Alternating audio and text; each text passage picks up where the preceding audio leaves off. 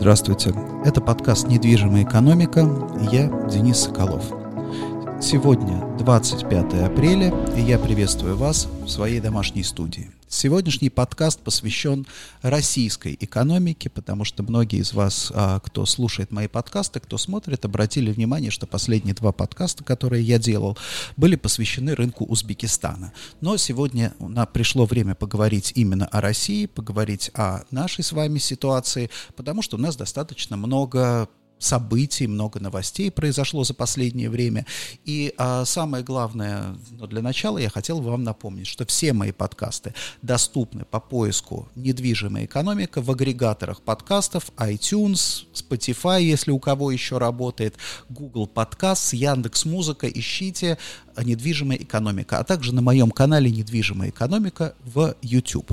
Итак, уважаемые коллеги, сегодня у нас с вами важная тема, важная тема, посвященная, по сути дела, потребительскому рынку и а, импорту, и импорту, потому что все бы а, с вами видели новость о том, что у нас Минторг разрешил, собственно, законопроект уже готов, он будет подписан в ближайшее время, разрешил так называемый параллельный импорт, импорт потребительских товаров. Там целый перечень, а важно для нас понимать что? Что под а, параллельный импорт а, попадает, по сути дела, вся обувь и вся одежда. Также некоторые отдельные марки электронных а, продуктов, гаджеты там и так далее, там Samsung, Apple и так далее. Вся вот эта вот история, это все теперь доступно, допустимо для параллельного импорта. Что такое параллельный импорт? Потому что я, как обратил внимание, очень многие не очень, не до конца понимают себе смысл а, этой идеи. Дело все в том, что до недавнего времени до, до сегодняшнего времени ввести в Россию какие-то товары без разрешения правообладателя было нельзя, да, то есть, ну, например, условно говоря, если а, ты ввозишь товар, а, допустим, компании Samsung, например, в обход, да, купил где-нибудь там, допустим, партию в, там, я не знаю, в Дубае, например, или там, я не знаю, в Китае, привез эту партию товара в Россию, то Samsung, значит, может подать на тебя, да, в, там, в регулирующие органы и сказать, что этот товар ввезен в страну нелегально легально, да, и понятно, почему это делается, потому что, да, даже не то, что правообладатель, а производитель товара таким образом, да, гарантирует, обеспечивает себе прямые каналы поставок, это раз, да, и второе, имеет возможность устанавливать так называемую ценовую дискриминацию, да, то есть, допустим, расчет цены происходит исходя из возможностей внутреннего рынка, поэтому, да, в отдельных странах товары могут быть дешевле, соответственно, чтобы не было, не допускать возможность арбитража, то есть, чтобы там, допустим, оптовые компании покупали покупали в одном месте, где он дешевле, потом привозили бы этот товар туда, где он дороже, в Россию, например, да, и продавали, зарабатывали бы на этом, да, таким образом нанося ущерб производителю товара, да, это было бы, это, это, это, как бы, э, это, эта норма препятствовала этому процессу. Теперь получается что? Теперь получается, что производители товара, многие отказались от поставок э, своей продукции в Российскую Федерацию. То есть что значит, да, приостановили, там, как угодно. Они нам многие объясняют, что это у нас там логистические цепочки сейчас там не позволяют или еще что-то, но мы с вами, в общем-то, достаточно неплохо понимаем, что к чему, да, и понимаем, что, скорее всего, да, ну, как компания, которая говорит, что она приостановила работу в России, отправила всех там сотрудников на 3-4 месяца вынужденный отпуск, да, скорее всего, уже зафиксировала убытки, уже сейчас, в общем-то, считает, да, считает, считает сколько, да, сколько денег, в, в какую сумму обошелся уход из России.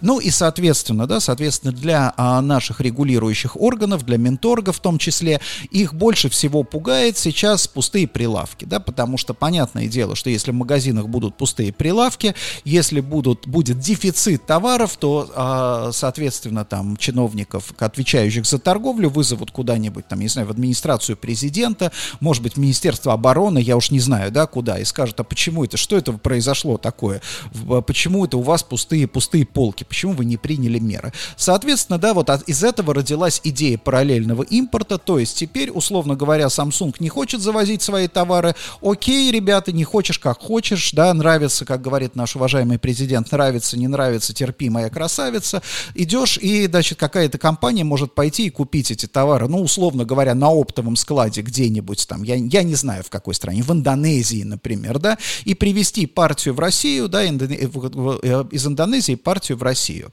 Значит, что в в этом а, хорошего, что в этом плохого, да? Опять же, наверное, я оговорю здесь не совсем правильно говорить о том, что что-то здесь есть хорошее, да, потому что это вынужденная мера. То есть надо понимать, что здесь а, вопрос идет о чем? О том, чтобы были какие-то товары, какой-то ассортимент был сейчас в магазинах. Вот для чего это сделано. Также это сделано для обеспечения, допустим, теми же самыми запасными частями. То есть, ну, условно говоря, ремонтные мастерские, да, сервисные центры автомобильные, они, да, допустим, там условный Мерседес там приостановил работу с Россией, отгрузки в Россию приостановил, говорит, что фур нету, там еще что-то, там логистические какие-то проблемы, вот, а, значит, а, этот а, автосервис, да, берет и напрямую закупает эти детали у автосервиса, например, такого же в где-нибудь в Монголии, например, да, или где-нибудь там, допустим, в Турции и так далее, да, то есть тут а, и таким образом, да, таким, та, таким образом решает проблему. То есть здесь цель заткнуть вот эту дыру, решить текущую проблему. Это, да, это нормально. Но в чем здесь, в чем здесь, как говорится, в чем здесь подвох? Здесь два подвоха, да. Первый подвох – связан с, од, с одной историей, что получается теперь вот что, что, ну, к примеру, да, к примеру, я беру, закупаю, я, да, я беру и закупаю партию, например, телефонов Samsung в Индонезии, да, а мой сосед Иван Иванович, он берет и закупает партию телефонов, например, на какой-нибудь фабрике дяди Ляо в Шэньчжэне, например, да, и говорит, вы только, пожалуйста, знаете, что сделаете? Вы налепите вот эти вот телефоны, да, но налепите там на них вот эту этикетку Samsung, да, потому что, что ну, красиво будет, да, вообще хорошо. И эта партия, естественно, поскольку импорт параллельный разрешен, да, на таможне никто не будет проверять на самом деле, да, никто не будет проверять, действительно ли это телефон Samsung, например, или это телефон, который произведет где-то в подвале. По документам он приходит, что один телефон, который куплен там у какого-то дистрибутора, да, по, по каналам параллельного импорта, что второй телефон, да, он, он примерно такой же статус имеет при пересечении границы. А когда, допустим, товар пересек границу, дальше я беру, например, я беру, выставляю, значит, эти телефона где-нибудь на маркетплейсе, и мой сосед Иван Иванович тоже выставляет свой товар на маркетплейсе под вот этой маркой. Да? Дальше, значит, кто-то получает этот телефон, распаковывает и говорит, подождите, это вроде как, если кто еще помнит, какие были телефоны Samsung, он говорит, подождите, это не Samsung какой-то, да, это Apple вообще вовсе даже, или еще что-то, например, да, на что и подает жалобу, а Иван Иванович маркетплейсу показывает бумагу, где говорит, вот, пожалуйста, я ввез, вот у меня штамп на таможне, да, вот я ввез товар Samsung, телефоны Samsung через границу. Ко мне какие претензии вообще? У меня все легально. Да, та же самая история может происходить совершенно спокойно, например, с предметами одежды. Там еще проще, да, то есть никто не мешает, например, теперь взять там, э, не покупать там тоже те же самые там товары от Зары, например, в, э, у дистрибуторов, да, а можно просто заказать товары там, допустим, на фабрике, майки, на них сказать, пожалуйста, налепите мне там лейбл Зара, да, дальше при пересечении границы. По сути, сути дела, пересечение границы является легализацией вот этого, собственно, вот, это, вот этого процесса. И, кстати, да, напомню, что везде, в общем-то, везде, где, э, во всех странах, где э, такая вот царит челночная торговля, вот именно такая неформатная, неформатная, несистемная торговля, всегда везде проблема, да, проблема контрафакта, проблема легальности товара и так далее, да, то есть э, аутентичности товара. Если кто помнит, например, там, допустим, 90-е годы, да, 80 там 90-е, даже начало нулевых годов, до появления международных брендов всегда были все, все время разговоры, типа это настоящий Nike или не настоящий Nike, это настоящий Рибок или не настоящий Рибок, потому что ты приходил там, допустим, в, на какой-нибудь там, я не знаю, торговый комплекс, да, похожий на рынок, и в одном действительно ларьке у тебя были там настоящие кроссовки, в другом были ларьке контрафактные кроссовки, да, отличить их было, но только нужно было самому каким-то образом разбираться. С приходом, например, самого производителя, тот же самый Nike, он говорит, окей, да, все, все кроссовки, которые идут через меня, это Nike. Все кроссовки, которые идут не через меня, это контрафакт, по большому счету. Даже не важно, где они произведены. Вот. Э, и таким образом он контролирует свой бренд. Поэтому повышается на рынке, да, собственно, качество. Вот и здесь надо понимать, что вот разрешение этого параллельного импорта сразу в разы, то есть вот если вы увидите, например, товары теперь в магазинах, после того, как этот параллельный импорт импорт будет разрешен, может быть, на самом деле уже к середине, там, к концу мая какие-то товары начнут появля- появляться на рынке, здесь надо быть очень осторожным, потому что я, честно говоря, думаю, что действительно под вот этим самым, под знаком параллельного импорта э, было бы странно, если бы не хлынула э, волна контрафакта. И это, вот, а это э, несет в себе один очень, наверное, плохой, э, скажем так, э, плохой элемент кроме всего того, что, да, это там, допустим, обман потребителей, да, понятно, что там вроде бы, когда цены, на, наверное, цены будут конкурентные, но у потребителей сейчас нет четкого понимания, в принципе, нет четкого понимания ценообразования, потому что курс доллара у нас вообще там непонятный, он то скакнул высоко, потом он упал, теперь у нас курс на самом деле, да, он какой-то, да, в общем, курс есть, до, курс есть, доллара нет, да, то есть нельзя купить, если у тебя есть рубли, наличные доллары ты особенно не купишь, а даже если ты купишь, что ты с ними сделаешь, ты никуда уехать с ними не можешь. Ты их даже перевести никуда толком не сможешь, да, и даже, даже расплатиться этими долларами по своей, своей картой, например, там в каком-нибудь Амазоне или купить подписку на Netflix. То есть, условно, условно говоря, получается, что есть, да, что валюта, как бы курс есть, валюты нет. И именно и поэтому, да, поэтому и возникает проблема, а сколько должны стоить, да, ценообразование. Берем там те же самые кроссовки. Сколько должны стоить кроссовки? Понятно, что если ты легальные там какие-нибудь кроссовки кроссовки пытаешься купить у дистрибьютора, через дистрибьютора, например, там в Монголии или там, опять же, в Турции, да, то дистрибьютор, который, он рискует, да, потому что если там, допустим, производитель, вендор выяснит, что дистрибьютор там продает на сторону там в Россию, там таким образом, да, скорее всего, по головке его не погладят или там наложат на него какие-то санкции. Скорее всего, это предусмотрено. То есть, если он рискует, он несет на себе, э, на себе, несет на себе дополнительные издержки, поэтому он их заложит, естественно, в цену. То есть цена уже вот такого товара по параллельному импорту будет уже выше. И также она будет выше, да, она еще будет увеличиваться в связи именно со внутренними, да, со внутренними особенностями и импорта, и а, потребительского рынка, о которых я расскажу чуть-чуть позже. Вот здесь надо понимать нам с вами, что, да, что вот в ближайшее время давайте, да, смотреть в магазины, пишите мне, да, пишите, потому что это будет очень интересно. Если вы увидите большое, там, какое-то вот количество, да, вы, вы увидите контрафактный товар, просто пишите, это, это, это интересно. Интересно, когда он появится, потому что мой прогноз, что он начнет появляться к концу мая, и, в принципе, летом, да, летом мы увидим его уже до, реально, реально до, достаточно, достаточно много вот этого там контрафакта. Теперь я хотел поговорить от, опять же, о ценообразовании и о том, почему вот э, для э, нашего потребительского рынка уход э, иностранных ритейлеров, в общем-то, да, представляет собой достаточно серьезную проблему.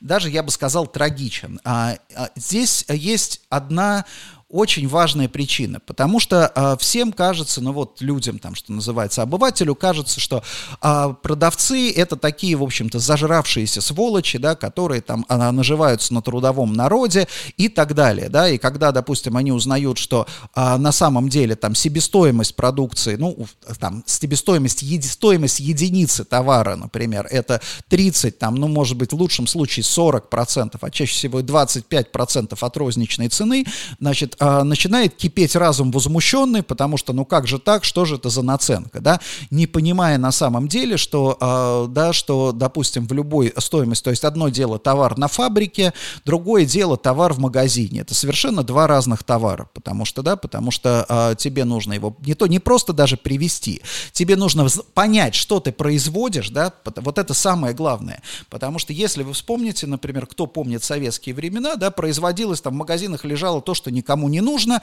а то, что всем нужно было, того в магазинах не было, нужно было как-то покупать. Да? То есть производить умели, шить умели, но никто не понимал, не знали, что нужно производить по большому счету. Именно поэтому да, Госплан все время, мы говорим про потребительский рынок, я сейчас не иду там в машиностроение, я не иду там в производство средств производства, говорю только исключительно про потребительский рынок. Так вот, Госплан, значит, Госплан никогда не мог понять, что нужно производить нормально, да, то есть поэтому не хватало, то туалетной бумаги не хватало, там каких-то этих самых там сладостей там не хватало, там не хватало чего еще, там не хватало одежды, джинсы так никто не мог шить, ну и так далее, да. То есть на самом деле мы недооцениваем, мы очень часто как бы с обывательской точки зрения недооцениваем, что самое главное в современном ритейле это именно знать, что нужно сделать, да, знать, что нужно сделать, потому что представьте себе, да, вот на секундочку, представьте себе, что вот современный ритейл, он не работает на склад, современный ритейл, вот fashion-ритейл, да, одежда. Одежду, это вся индустрия, она предназначена для чего? Чтобы ты произвел и продал, да, чтобы все, что ты произвел, ты продал. Поэтому, соответственно, есть вот эти уровни, есть full прайс, новая коллекция, дисконты, аутлеты и так далее. Вот это вот все предназначено для того, чтобы обеспечить эффективность производства, потому что вот где эффективность. Эффективность это не то, что как бы сделать подешевле, да, а эффективность это чтобы не тратить ресурсы впустую. Соответственно, чтобы ты не работал там, допустим, не пошил там какую-то коллекцию, которая не пошла, там не, ее не стали покупать, или там, допустим, да, или чтобы у тебя не сложился дефицит, там, когда люди хотят покупать, например, да, у них есть деньги, но они не, им нечего купить, то есть дефицит каких-то там, допустим, товаров, да, э, вот, поэтому это очень сложная индустрия, которая требует вдумчивой серьезного вложения интеллекта. Это первая часть. Вторая часть, да, вторая часть дистрибуция, да, кто работал в FMCG, понимает, что и дистрибуция это очень сложная история, не столь, не, даже не с точки зрения логистики, а если у тебя там, допустим, достаточно большая товарная матрица. Вот представьте себе на секундочку, да, у тебя 100 магазинов, у тебя, например, тысяча, да, тысяча товаров, например, 100 умножить на тысячу, да, у тебя 100 тысяч единиц, да, вот разных товаров в разных точках находятся. Э, вот, а при этом ты по каждой этой товарной позиции ты должен обеспечить, там, допустим, да, ты должен обеспечить запас, чтобы люди, которые придут в этот магазин, смогли это купить. То есть это очень серьезная, очень сложная, интеллектуальная, аналитическая IT-задача и так далее. И разработка вот этих вот систем, она, конечно, тоже требует очень больших-больших вложений. Плюс, конечно, маркетинг, да, потому что ты, опять же, в какой-то степени маркетологи, они управляют спросом. То есть это все не, не так просто, что ты берешь там, да, пытаешься понять, сколько тебе произвести. Нет, ты еще на самом деле, ты произвел какое-то количество товара, да, и ты понимаешь, что тебе нужно теперь его продать, а чтобы тебе его продать, тебе нужно вложить определенную сумму денег в рекламу, да, в рекламу, в продвижение, нанять там креативщиков, там купить эфирное время, все что угодно, баннеры в интернете и так далее, да, ты понимаешь, что и чтобы тебе продать там, условно говоря, там 3 миллиона телефонов, да, тебе нужно там, допустим, там 5 миллионов, там, допустим, долларов вложить там минимум, да, в рекламную, в рекламную кампанию. Вот об этом, да, вот об этом, это создает целую индустрию. Теперь, когда мы уходим от вот этой вот системной, да, системного подхода, потому что вот такой вот подход, как я уже говорил, да, планирование сбыта, планирование дистрибуции, логистика, да, реклама, а, там прогнозирование, а, прогнозирование спроса, а, обучение персонала, оформление магазинов, это только под силу компании сетевой, которая которая, во-первых, фактически импортирует вместе с товаром вот эти все знания, вот, эти, вот эту экспертизу по продаже товара, э, импортирует вот эти все материалы, по сути дела, пром, в том числе и промо-материалы, да, потому что понятно, что рекламные кампании, они там, допустим, для каждой страны настраиваются отдельно, но тем не менее, да, ты, опять же, какие-то вещи используешь универсально. Это очень, да, это, это, это очень удобно. И, соответственно, да, ты открываешь магазины. Дальше у тебя какая задача? Задача. Ты смотришь, вот любая такая компания ритейловая, она смотрит немножко в будущее, да, ну не немножко, она сильно смотрит в будущее. То есть потому что открытие каждого магазина это не просто открытие магазина, это не просто, а, допустим, да, это, это, это, это не просто там вот сейчас я взял, открыл магазин и заработал. Нет, это часть долгосрочной стратегии. То есть ты открыл один магазин, ты как бы накрыл один район, потом ты понимаешь, где тебе еще, да, то есть у тебя вот такая вот стратегия экспансии. Поэтому, соответственно, соответственно, да, соответственно, твоя задача делать все время, да, и ты работаешь как бы на инвестиции, и сама компания начинает становиться больше, приносить, да, она а, как бы приносит больше денег, при том, что, да, на единицу продукции, да, а накладные расходы на единицу продукции снижаются, да, потому что ты все время растешь. Вот в этом суть системного ритейла. Теперь, если мы с вами, ну, даже не если, теперь переход, в общем-то, к более простой, к архаичным формам торговли, это некая данность, да, то есть то, что раньше называлось челноками, понятно, что теперь не будут люди с баулами ездить там, допустим, да, это будет, это, это будет носить, конечно, другой характер, потому что есть уже больше, там, лучшее понимание э, там тех же самых логистических поставок, но в целом, да, но в целом торговля будет носить все более и более архаичный характер. Что к чему это приведет? Приведет это, во-первых, конечно, да, к э, уменьшению разнообразия.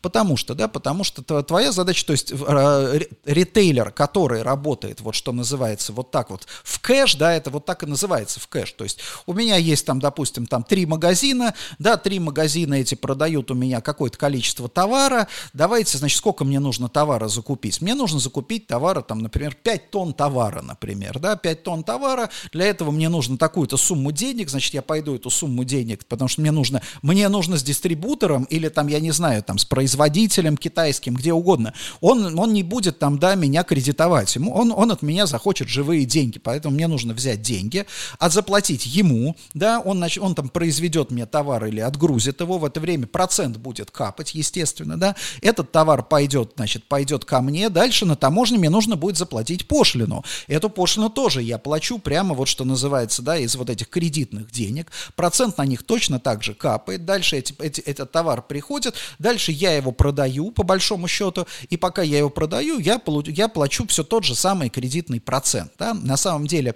И в итоге получается что? В итоге получается, чтобы мне вот эту вот всю операцию окупить в кэш, да, то мне нужно, да, мне нужно значительно больше а, как бы заложить маржу на единицу товара, да, то есть у меня вариант, как бы, да, вариант э, увеличения оборота, да, роста за счет увеличения оборота сопряжен с большими рисками, потому что, чтобы увеличить оборот сразу, да, первым делом, я, если я хочу увеличить оборот, мне сразу надо закупить больше. Если я закупил больше, да, у меня сразу финансовая нагрузка больше, у меня риск, риски возрастают. Та же самая история на таможне, да, мне сразу больше платить нужно таможенных пошлин, да, и так далее, и, и, и так далее по цепочке, да, поэтому для любого такого ритейлера стратегия, оптимальная стратегия, да, это вот найти вот этот вот sweet spot, да, где вот, где вот мне, условно говоря, минимальное вложение, да, при максимальной марже.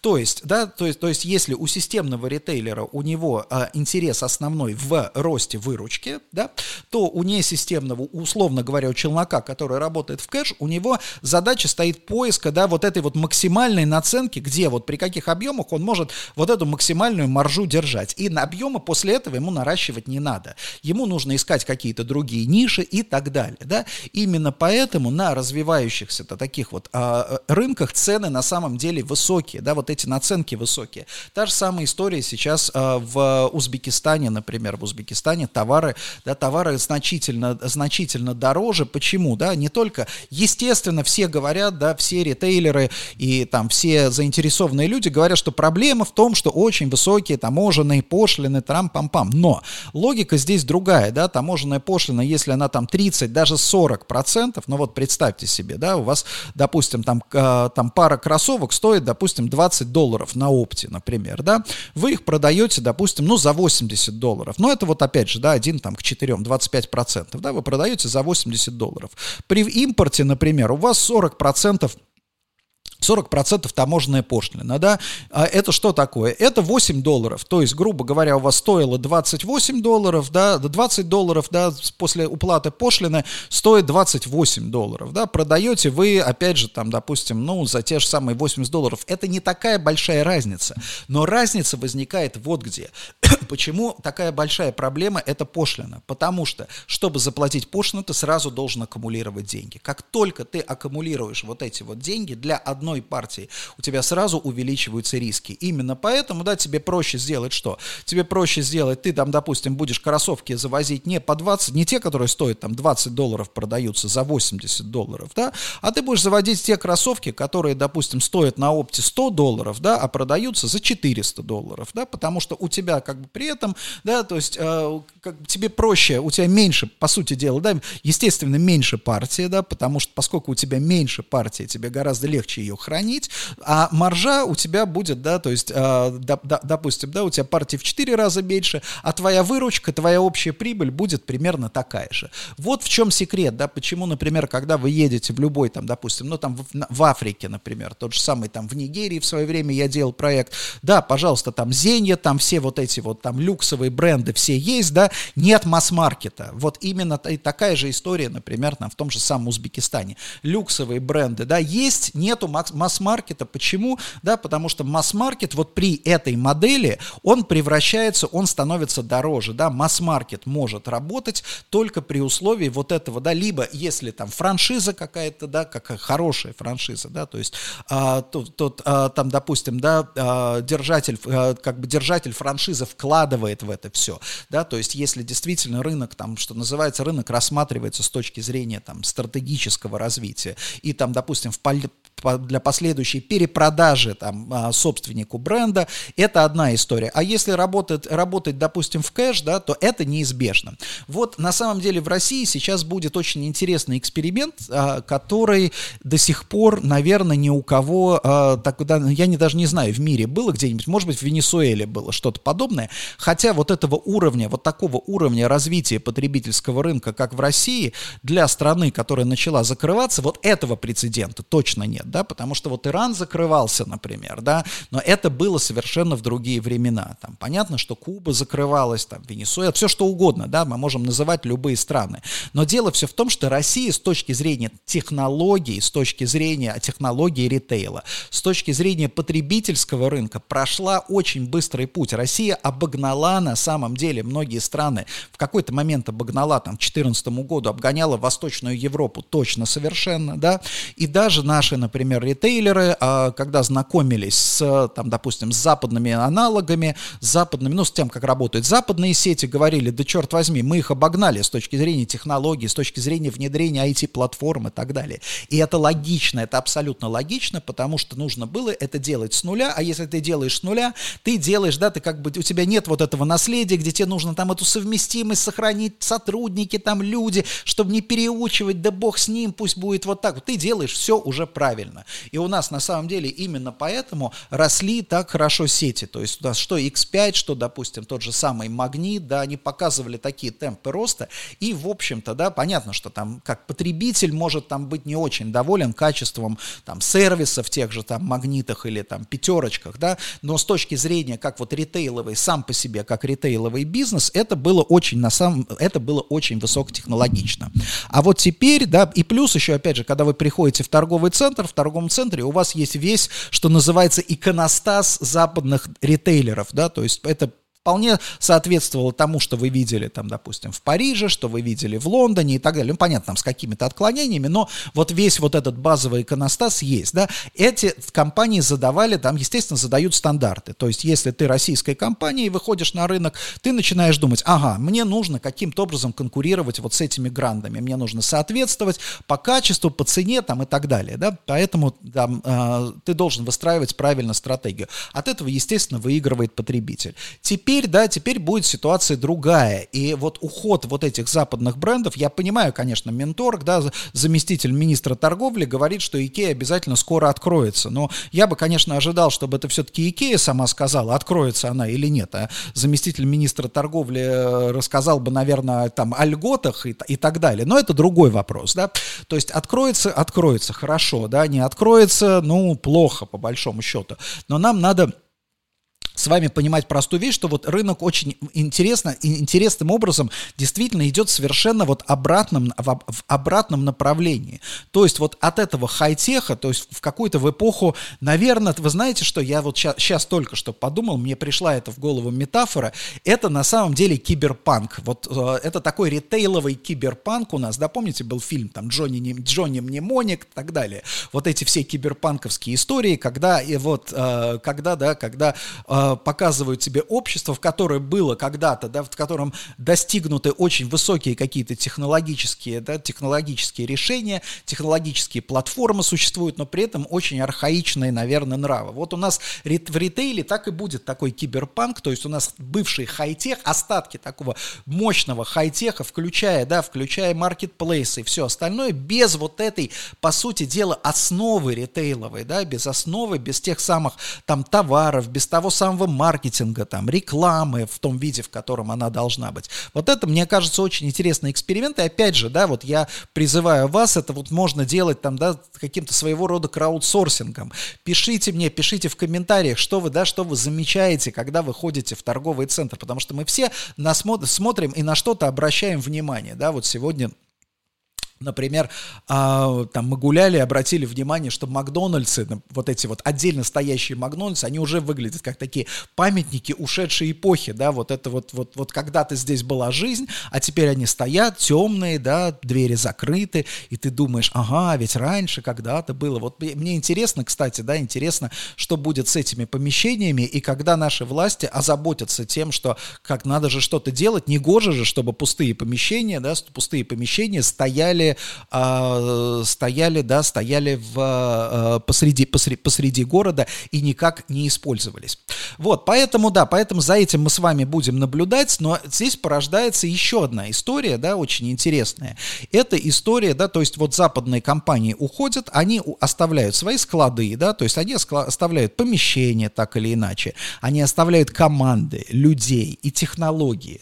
И, а, естественно, да, естественно, возникает у горячих голов голов а, идея, а зачем нам, извините меня, вот эти западные фэшн-бренды? Почему мы не можем? Мы что, не, не можем сами шить, что ли, одежду? Мы сами майки там не можем делать? Мы сами не можем делать футболки, там, допустим, шить костюмы там и так далее, да, вот это вот все. Можем, конечно, да, мы же знаем, что западные там ритейловые компании такие богатые. Так давайте мы сейчас будем делать то же самое сами.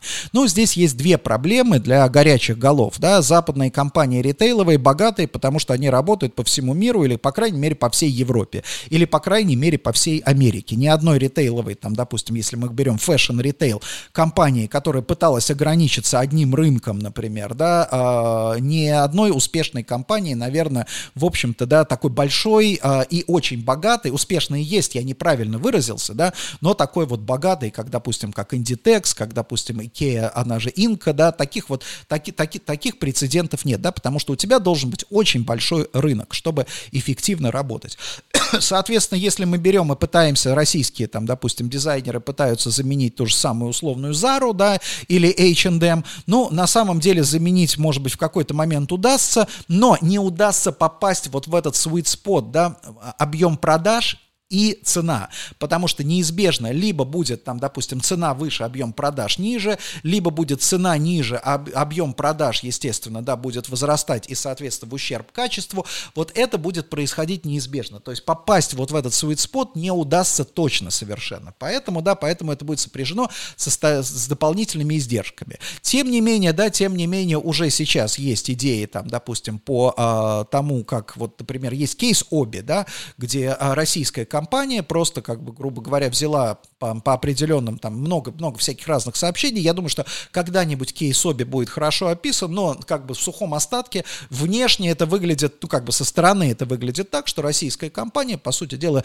перехватила управление а, российскими активами Оби и старается продолжать работать, да, работать именно таким образом. Ну, потому что, опять же, в Оби а, большинство, наверное, товаров это там российское производство плюс китайское производство, да, в принципе, гипотетически, теоретически, это должно сработать. Но вот, собственно, посмотрим, да, потому что интересно и важно, как это будет работать. Я тут э, давеча, э, на другой подобный кейс, это Бургер Кинг, Бургер Кинг, который сказал, ну и что, что там, допустим, западный, как бы, мы не имеем отношения к западному Бургер Кингу, да, тем более мы просто так же вот называемся, да, и будем продолжать выпускать там ту же самую продукцию и так далее. Я там по грешным делом Недавно зашел э, в Бургер Кинг, э, ну буквально, да, несколько дней назад зашел в Бургер Кинг, до, там, там у них в свое время были вот эти хорошие вкусные бургеры из а, а, этого сам Black Angus, да. Я, значит, заказал себе такой бургер, вижу, что в этом бургере, значит, котлета у меня вставлена, да. Вот вы не поверите, значит, котлета, э, котлета, ладно, бог с ним, там никакой не ангус, они обычную какую-то, что у них было, они там вставили, значит, в коробку кинули. Но дальше, когда я смотрю, я вижу, там лежит бекон не жареный. То есть вот представляете, в бургере не жареный бекон. Я подхожу к прилавку и говорю, коллеги, вы меня, конечно, простите, но у вас не жареный бекон. Они мне говорят, а вы знаете, это теперь у нас такой рецепт, мы не жарим бекон.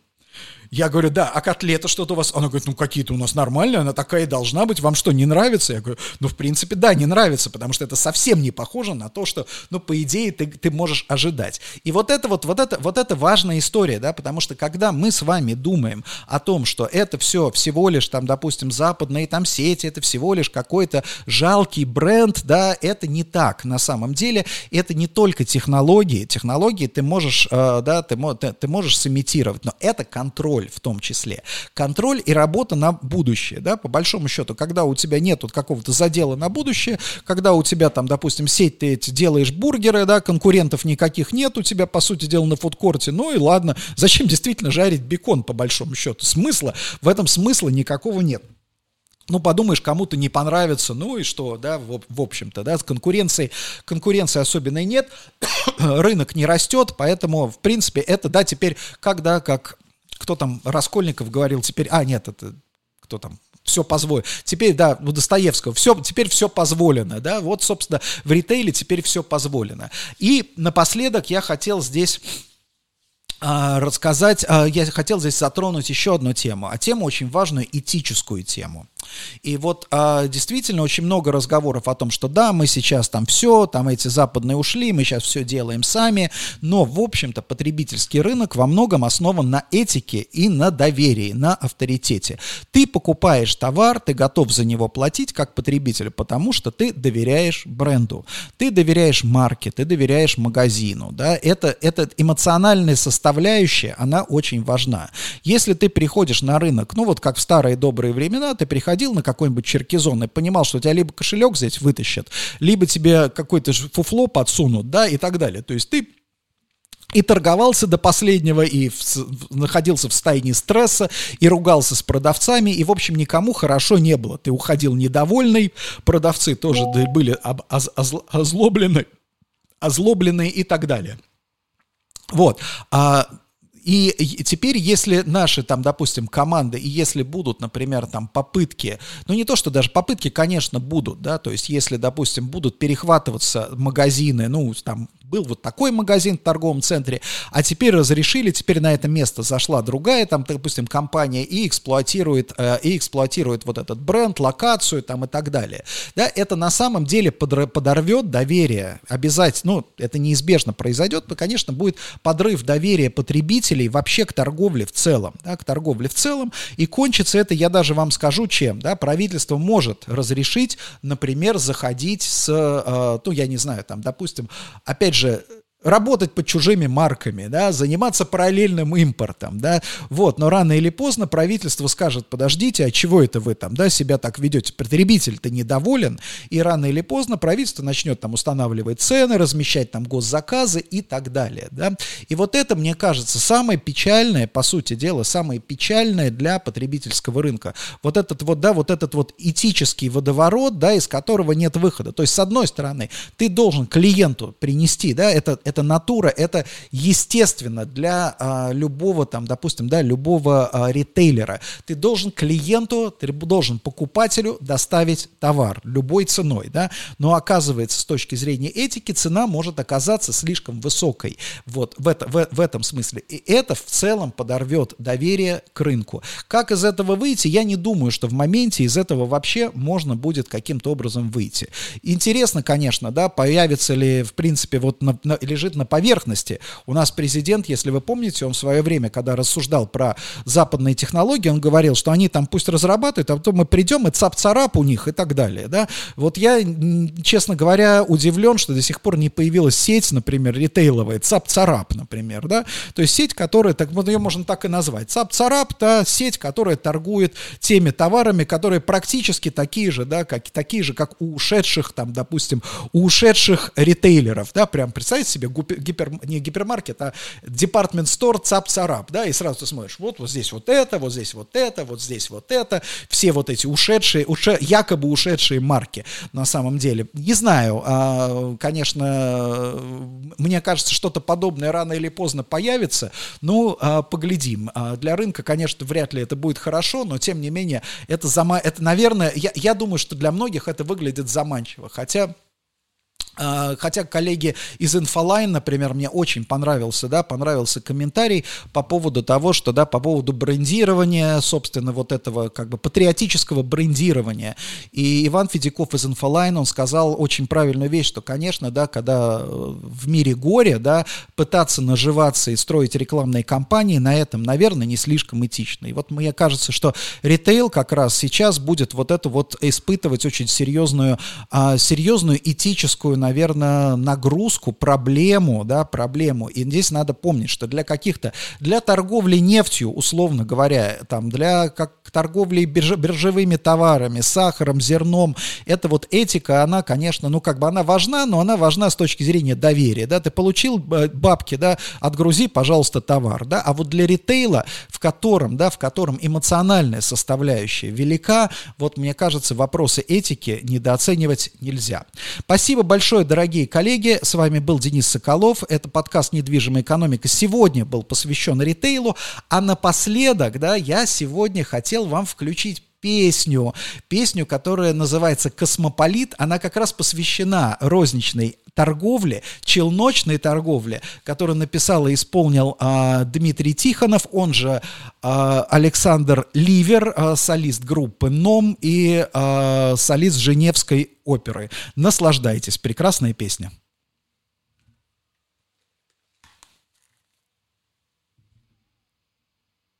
Среди турецких шелковых сорочек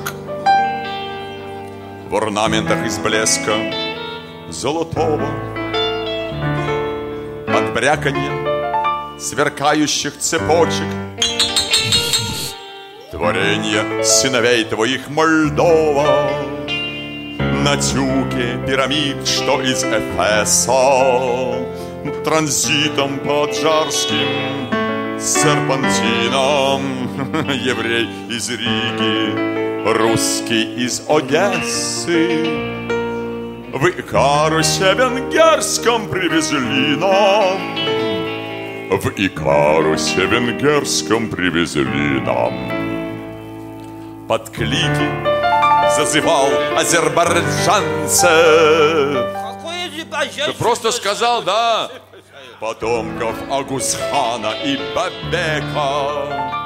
Под гроздями цветастых польских ранцев С портретами пауко-человека Где мышь? Американский Микки Маус. С тайваньского махрового халата. Победно машет Сквозь торговый хаос. Футболком с аргентинским командантом Футболком с аргентинским командантом В разгар шуб туров в города Эллады. В недобрый час Ждут огненной лосины под знаком Черных леггинсов со склада. В созвездии вареные мальвины Не в шведской колыбельке от Икея На дне в китайском клетчатом багуле Родился я и как-то рос старея. И только что в подсобке душной умер. И только что в подсобке душной умер